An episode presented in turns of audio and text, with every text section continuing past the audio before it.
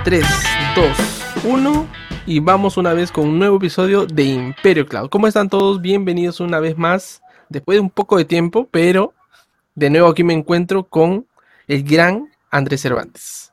¿Qué tal, Andrés? ¿Cómo estás? Hola, hola, hola, ¿qué tal? Muy buenas tardes, buenas noches, buenos días. A la hora que todos nos están escuchando en el momento adecuado.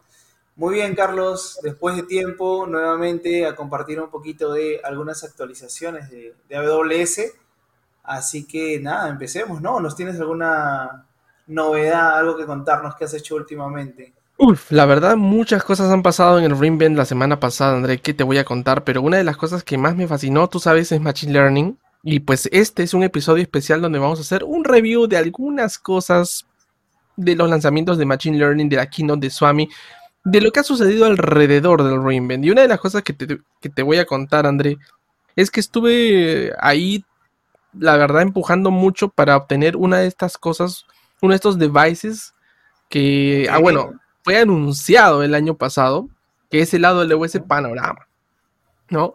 Y lo pude conseguir. Sí, es un appliance para, de Machine Learning, es un hub de Machine Learning y pues lo pude conseguir. Y, la verdad que sí, después ya te contaré todo el proceso eh, de cómo se consiguió y, y, qué es lo que se tuvo que hacer, cuáles son los casos de uso que hay detrás. Pero más que todo quiero agradecer desde aquí, um, well, cheers to Hall Paxson, if you are hearing me. Thank you so much uh, for your patience and in your confidence to me. So, eh, Hall, una persona pues excelente, lo llegué a conocer. Eh, nos divertimos mucho charlando y pues ya nada más acá les voy a mostrar un poco de lo que es el AWS Panorama. Es un, dispositivo de, es un dispositivo de borde porque por detrás tiene un módulo de, automático, ¿no? Para, aprendizaje, de, aprendizaje automático. Y es un nuevo dispositivo que ha sacado AWS. Sí, exacto, exacto. Este dispositivo, em, pues, lo que hace es, tú puedes desployar, ¿no? Tú puedes desplegar tus modelos de Machine Learning aquí. Vamos a abrirlo. Exacto.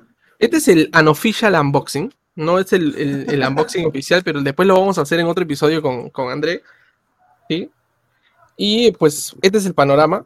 Ahí está. Es un dispositivo, es un appliance. Sí, normalmente eh, esto vale 4 mil dólares. Esto vale 4 mil dólares. Es, un gran dispositivo para hacer pruebas. De hecho, eh, lo que se puede ejecutar ahí no va a la nube, ¿no? Tiene, tiene el módulo para que ejecute en el mismo dispositivo. Así que está buenísimo, está interesante. Podríamos, podrían proponerse varias casuísticas de uso para análisis, alertas, control de calidad, recopilación de datos y empresa entrenar. Entonces, qué buena noticia que te hayan entregado un dispositivo como este para poder hacer pruebas y poder analizar el uso del dispositivo. Exactamente, André. Todo lo que dices es totalmente cierto. Esos son los casos de uso que tiene el panorama.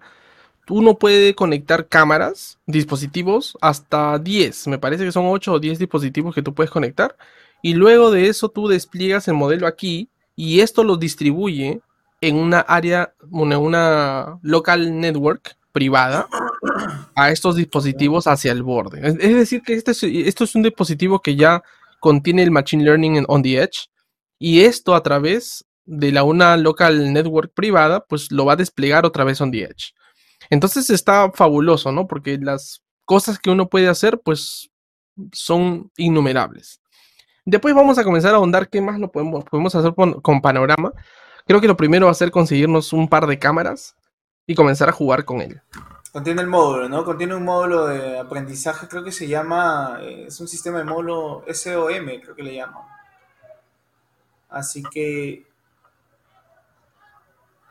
igual hay previo, existe previo conocimiento eh, de servicios de AWS, por ejemplo, si, conoces un poco de servicios como SageMaker, Amazon S3 o AWS IoT, el dispositivo como tal va a ser de, uso eh, mucho más flexible y de fácil y, y, con mucha más facilidad, ¿no? De hecho, es un dispositivo compacto, ¿no? Es un dispositivo de borde que, les va a permitir a, las personas que quieran usarlo, que quieran eh, eh, solucionar algunas casuísticas con Machine Learning, por ejemplo, o para temas de analizar eh, patrones de tráfico, temas de alertas, mejorar algunos temas de control de calidad o recopilar información, ¿no? Entonces, el plus creo que es que te permite ejecutarlo en el mismo dispositivo. Exactamente, exactamente. Es un hub de Machine Learning donde tú puedes desplegar tus modelos construidos de Computer Vision, o sea, es decir, de detección de objetos, de detección de movimientos, de lo que sea que tenga que ver con las cámaras, ¿no? De audiovisuales. Entonces tú despliegas esto aquí y las cámaras que puedan conectarse a este dispositivo, que son una, cantidad limitada, que máximo 10, esas cámaras, el panorama va a desplegar a esos dispositivos, esos devices on the edge, los modelos de Machine Learning que están ahí instalados.